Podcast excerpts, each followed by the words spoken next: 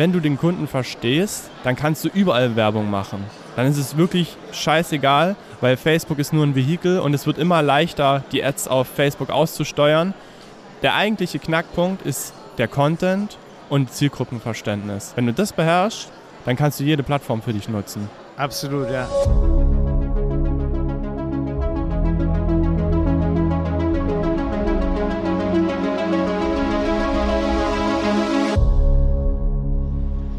Schön, dass du wieder dabei bist bei einer Handel 4.0 Podcast-Folge. Ich habe hier heute den Bruno Möse, den Co-Founder und Media Buyer von My Impact. Wir sitzen hier auf der OMR.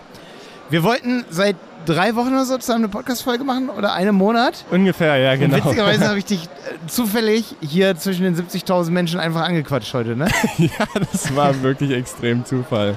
Ja, richtig, richtig cool. Und dann haben wir uns hier direkt hingesetzt und ähm, wir hatten ja schon im Fokus, dass es um euer Kernthema geht, Facebook und Instagram. Ihr seid eine Agentur aus Görlitz. Ähm, aufstrebend, ne? Also ihr habt richtig Bock, das merkt man, Voll. wollt Partner finden. Ähm, wer da Interesse dran hat, Partner von MyImpact zu werden und vielleicht einfach zu schauen, wie kann man zusammenarbeiten, myimpact.de, ne? Genau, My Ähm, Impact. Genau, Ma Impact, genau, ich sage immer MyImpact. Alles ich, gut, alles ich, gut. Ich sag's direkt hier am Anfang für alle Zuhörer, ich denke mal an My, MyLabs, weißt du? Ja, das hat, das hat okay. sich so richtig bei mir verankert, ne? Ja, Und MyLabs und sich immer Ma Impact und sich, sich immer My, ne? Also hier genau. Ist äh, geil. Ma Impact, genau. Perfekt. Ähm, und erzähl doch einfach mal, wie, wie kommt es, dass, dass du eine Agentur gegründet hast? Weil euch gibt es jetzt auch noch nicht so lange. Wie kommst du dazu? Ja, sehr, sehr gern. Erstmal vielen Dank für die Anmoderation. Super nett von dir. Wie wir zu Ma Impact gelandet sind, war im Endeffekt so, ich war im Performance-Marketing-Bereich tätig, Facebook und Instagram. Bei Hab- einer anderen Agentur oder? Nee, oder? tatsächlich als, ähm, ich sag mal so, als selbstständiger Einzelunternehmer. Und da habe ich einfach gemerkt, okay, Mitarbeitergewinnung ist ganz spannend für regionale Unternehmen und habe Performance-Ads für, für regionale Unternehmen geschalten, um Mitarbeiter zu gewinnen.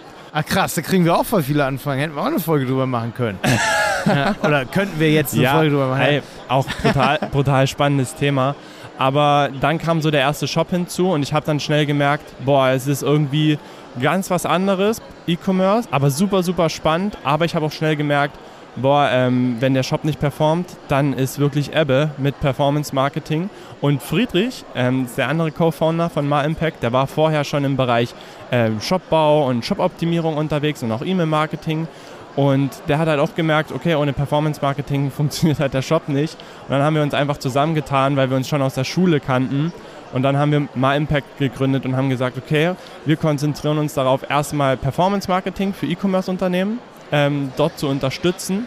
Aber wir haben auch diesen Blick über den Tellerrand, sagen wir mal, und wir können halt den Shop auch mit optimieren, damit halt wirklich die Ads auch performant sind. Geil. Jonas und ich kennen uns übrigens auch aus der Schule. Sehr geil. Ich Ja. glaube, so macht es am meisten Spaß. Ja, absolut. Ja, definitiv. Wenn man mit Leuten zusammenarbeitet, die man kennt. Ja. Ist auf jeden Fall ein USP von euch. Finde ich immer ganz geil, wenn man sowas auch direkt eigentlich auf der Website bringt. Das müssten wir eigentlich auch tun bei uns, bei die Berater, dass wir sagen, hey, wir kennen uns eigentlich schon aus der Schule, wir haben intern eine super Kommunikation. Das stimmt, ja. Äh, wir sind ein langfristiger Partner, hier wird sich niemand intern vers äh, vers verstreiten, sage ich mal, weil uns, wir sind schon seit 20 Jahren fast befreundet, da wird hier nichts. Ist ja auch blöd, ne? Guck mal, du arbeitest mit einer Performance-Marketing-Agentur zusammen und dann gibt es da intern Clinch, da leiden übrigens auch die Kunden drunter, ohne dass sie das dann wissen, warum das so ist. Ja. Also kann ich, bei uns ist das nicht so, aber das kann ich mir gut vorstellen, ne? Ja, ich finde es auch mega geil, wenn ein Unternehmen ein bisschen familiärer ist und dort einfach ähm, ein geiler Vibe herrscht in der Agentur, weil das wirkt sich ja genauso auch auf den Kunden aus. Sucht Und- ihr Mitarbeiter? Ähm, ja, auf jeden Fall. Wir haben aber schon jemanden im Aussicht im Bereich Creative Design, tatsächlich auch aus der Familie. Stark, ja. Ja. Und dann nach und nach kommen, die neu, äh, kommen noch neue Mitarbeiter hinzu. Gerade im Creative äh, Bereich, wo wir gerade den größten Hebel sehen, dort wollen wir erstmal aufstocken und dann zusätzlich im Bereich Media Buying.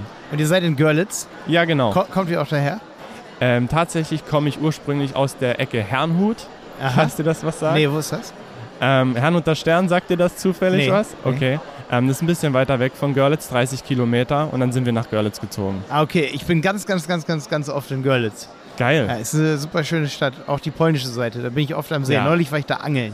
Total. Wissen viele gar nicht hier, die unser Podcast hören. Mega äh, schöne Gegend. Also wer noch nicht dort war. dass ich schon mal angeln war. ja, okay, ey, dann geht es jetzt gleich los hier mit dem Thema Facebook und Instagram. Ich bin schon mega gespannt, was du uns zu erzählen hast.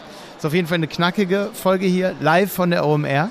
Jetzt geht es hier richtig los mit dem Thema Instagram und Facebook-Ads schalten für E-Commerce-Unternehmen. Wir haben euch heute ein sehr schwieriges Thema mitgebracht.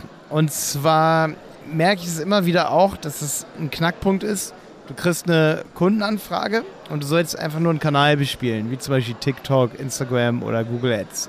Mhm. Jetzt habe ich heute hier den Bruno von Ma Impact mitgebracht und Bruno erzählt uns jetzt mal, was das Problem eigentlich ist, wenn der Kunde oder die Kundin nur die Ads haben möchte. Korrekt. Vielen Dank für die Ankündigung. Ja, ähm, bei uns ist das Hauptthema E-Commerce und wenn der Kunde bei uns beispielsweise ankommt und fragt, hey, könnt ihr für uns Facebook Performance Marketing machen? Dann ist für uns natürlich erstmal die Frage im Hintergrund, ja, wir müssen einfach so ein paar Sachen fragen. KPIs, wie ist der Shop beispielsweise aufgebaut? Ähm, wie hoch ist die Conversion Rate zum Beispiel? Also jetzt nicht die allgemeine Conversion Rate, sondern einfach die Nutzerfreundlichkeit beispielsweise auch im Warenkorb, auf der Produktseite, Kategorieseite und so weiter. Und erst dann kannst du halt eigentlich einschätzen, ob du die Performance-Marketing-Kampagnen überhaupt aussteuern kannst, ob sich das Ganze für den Kunden überhaupt lohnt. Ähm, es spielen natürlich noch andere Sachen rein, wie betriebswirtschaftliche Kennziffern, also ist das Ganze überhaupt für ihn profitabel genug. Aber im Endeffekt musst du halt viele wichtige Kennzahlen betrachten, dass du überhaupt diesen Kanal für den Nutzer oder für den Kunden profitabel aussteuern kannst. Da hast du schon was gesagt, das finde ich immer total interessant, wenn gesagt wird, ja, wir haben eigentlich eine gute Conversion Rate und dann wird erwartet, dass über die Ads die gleichen Conversion Rates eingefahren werden. Beispielsweise ist der Kunde auf einer Messe, teasert irgendein Produkt an, wir sind witzigerweise gerade auch auf einer Messe, aber ich sehe dieses Produkt, möchte es haben, gehe in den Shop, kaufe direkt und ich habe äh, direkt Conversions von, sagen wir, 8%. Dann gibt es viele Online-Shop-Betreiber, gerade so im mittelgroßen Bereich, kleinen Bereich, die schließen dann oft von dieser Direct-Conversion Rate oder SEO-Conversion Rate auf eine Ads-Conversion Rate. Was würdest du da sagen? Wie unterscheidet die sich? Die Conversion Rate zum Beispiel über Instagram, über Facebook. Ist die höher? Boah. Oder? Ähm, ich muss erstmal sagen, du kannst halt eine allgemeine Conversion Rate kaum betrachten heutzutage.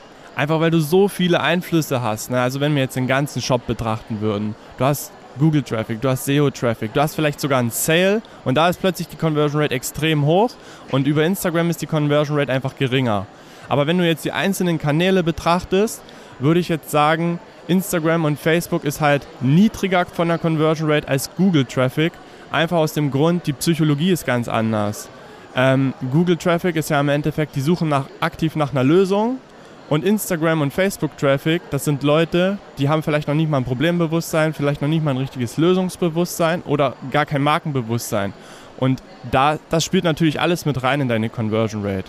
Ja, ich habe ein geiles Beispiel. Wir wollten neulich, ähm, wir haben ja in Dresden auch äh, einen Konferenzraum und einen Podcastraum.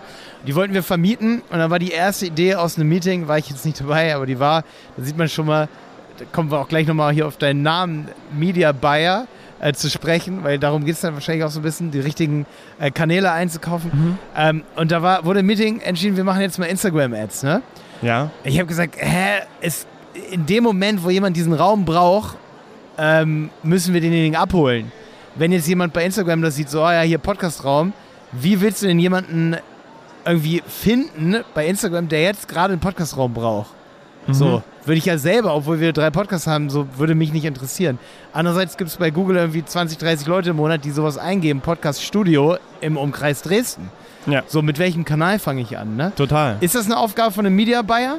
Du meinst, welcher Kanal der richtige für mich ja. ist? Ja, auf jeden Fall. Ähm, aber, also wir wären ja jetzt nur im Facebook- und Instagram-Bereich unterwegs und wir würden schon ganz genau wissen, wenn das passt, dann machen wir das für den. Aber wenn ich jetzt sage, als Media Buyer, ich mache alle Kanäle, dann wäre es natürlich absolut meine Aufgabe, erstmal zu sagen, welcher Kanal bringt dich als allererstes richtig weit, also was ist der größte Hebel für dich und welche anderen Kanäle solltest du im Nachgang nachziehen. Ja. Aber wenn wir jetzt wieder im E-Commerce sind, macht natürlich der Marketing-Mix für dich am meisten Sinn. Einfach aus dem Grund, Google hast du eine Standards, also hast du einen Zielgruppenpool den du abholst, definitiv. Mit Instagram, Facebook kannst du deinen Zielgruppenpool erweitern. Und man muss einfach auch dazu sagen, der Kauf ist ja nie linear. Ne? Also vielleicht kommt der über Instagram, der erste Touchpoint, und abends fängt er an zu googeln, das Unternehmen oder das Produkt, und dann kauft er erst. Also es macht total viel Sinn, diesen Marketing-Mix für dich zu verwenden. Ja. Habt ihr schon mal erlebt, dass Kanäle wie bei Instagram, dass die aufgebraucht wurden? Hm. Also, dass ihr Werbung gestellt habt für einen Kunden und irgendwann habt ihr gemerkt, ey, die Zielgruppe, die, die haben jetzt alle gekauft, die funktioniert nicht mehr so performant wie am Anfang. Hattet ihr sowas schon mal? Hm, ehrlich gesagt nicht. Aber es kommt wahrscheinlich auch so ein bisschen aufs Budget und die Zielgruppe an. Also wenn deine Zielgruppe super, super spitz ist, kann ich mir schon vorstellen, dass das so, so ist. Aber ich glaube nicht, dass es sinnvoll ist, dann zu sagen, der Kanal ist kom kompletter Cut und wir nutzen den Kanal nicht mehr für uns. Ja, das Budget wahrscheinlich runterfahren, ne? Dass man die Leute einfach regelmäßiger, aber langsamer genau. nicht mit. Und es, also das ist ein bisschen ähm, allgemein die Frage, aber ich kann mir halt auch vorstellen, dass du deine, deinen Zielgruppenradius in dieser Plattform noch erweitern kannst. Ja. Na, dass du quasi noch ein zusätzliches Problembewusstsein oder einen Bedarf bei einer neuen Zielgruppe wecken kannst. Also wenn ich jetzt beispielsweise sehe, ja, das ist ein allgemeines Beispiel, aber Schlafsupplements, also die Zielgruppe wird wahrscheinlich niemals ausgebraucht sein, aber ein einfaches Beispiel, du kannst ja unterschiedliche äh, Zielgruppen ansteuern mit Schlafsupplements. Du hast einmal den Sportler, der sich erholen möchte, du gehst nur auf Sportler. Oder du hast so den 9 to 5, ähm, ja, der, derjenige, der 9 to 5 arbeiten ist und der sich einfach abends erholen möchte und dort bringst du halt das Schlafsupplement. Also du kannst ja im Endeffekt deine Zielgruppe auch auf der Plattform erweitern. Du musst halt nur kreativ sein und deine Zielgruppe kennen. Ja. Was sind so eure Zielgruppen-Tricks, wie ihr am besten Zielgruppen findet? Weißt du sicher, also es, es gibt ja einen Haufen, sag ich mal, ja, so Trolle, sag ich mal, ne? dass man auf Facebook, Instagram nicht die richtigen mehr erreicht oder das ist einfach so, gerade früher war es so schlimm mit den X-Pads, ist ja auch immer noch so, ne? aber man konnte sie wenigstens ausschließen. Ähm, viele, die jetzt schon mal Facebook und Instagram-Werbung geschaltet haben, wissen, wissen, kennen dieses Problem. Ne? Was sind da so eure Tricks? Wie arbeitet ihr, dass ihr an, an Leute rankommt, die auch wirklich hier in Deutschland sind, vor Ort, sich für das Produkt interessieren und nicht irgendwelche Klickfarmen? Habt ihr da Lösungen? Ja, total. Also erst einmal, du musst dich mit der Marke auseinandersetzen und mit den Produkten. Dann schaust du dir natürlich die Bewertungen an, die Zielgruppe, wie kommuniziert die Zielgruppe. Und dann baust du das in deine Texte und in deine Creatives ein. Das heißt, du hast die perfekte Kommunikation für deine Zielgruppe. Und das Aussteuern auf Facebook und auf Instagram, das ist jetzt gar nicht mehr so, dass du dieses typische 2016 ähm, Lasertargetierung machst und deine Zielgruppe versuchst zu finden, sondern du arbeitest sehr, sehr viel mit dem Algorithmus. Du targetierst beispielsweise broad oder du testest einzelne Zielgruppen und clusterst die dann vielleicht sogar. Ähm, aber es macht ähm, ich sage jetzt mal, wenig Sinn, ähm, total dieses Laser-Targeting anzusetzen, weil der Algorithmus ist mittlerweile so klug genug, die richtige Zielgruppe zu treffen.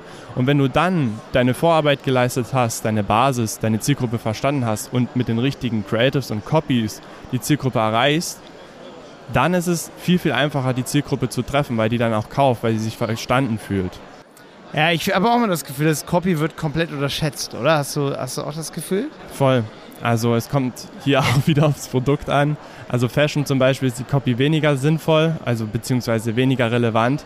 Aber wenn du jetzt ein Produkt hast, was erklärungsbedürftig ist, macht es schon Sinn, denjenigen auch auf eine Reise mitzunehmen, zum Beispiel Storytelling mitzuverwenden und nicht so diese typischen, ja, typischen Bullet Points runterarbeiten, die typischen drei Bullet Points, wie man es in vielen Anzeigen kennt, sondern auch den, den Kunden auch auf eine gewisse Reise mitnehmen. Das macht absolut Sinn emotional auch, ne? Voll. Und mit einem geilen, ich habe gerade auf der, auf der OMR einen Vortrag gesehen zum Thema Branding durch, ähm, durch Audio, also wirklich durch Audioeffekte. Ah, geil.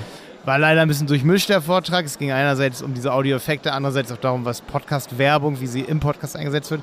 Obwohl beides miteinander zu tun hat, wie zum Beispiel Vodafone oder eben ähm, ein Unternehmen in Podcasts sich brandet durch Audioeffekte, geile Musik und so. Und wenn man genau das Gleiche bei Facebook macht, dann kann man schon echt geil was erreichen, oder? Das denke ich auch, auf jeden Fall. Ja, geil. Ey, Bruno, cool, dass du hier dabei warst bei dieser kurzen Folge zum Thema Facebook- und Instagram-Werbung für Online-Shops. Hat mich super gefreut. Ja. Der Handel 4.0 Podcast ist eine Produktion von Die Berater Online Marketing. Mehr Infos zum Podcast und unserer Agentur findest du auf www.dieberater.de. Bis zum nächsten Mal.